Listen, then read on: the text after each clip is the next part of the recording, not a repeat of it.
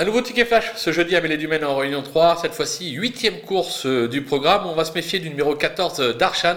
Alors ne vous trompez pas, ce n'est pas Darshan le galopeur, mais bien Darshan le trotteur. C'est un cheval qui n'est pas tous les jours, mais qui possède quelques moyens.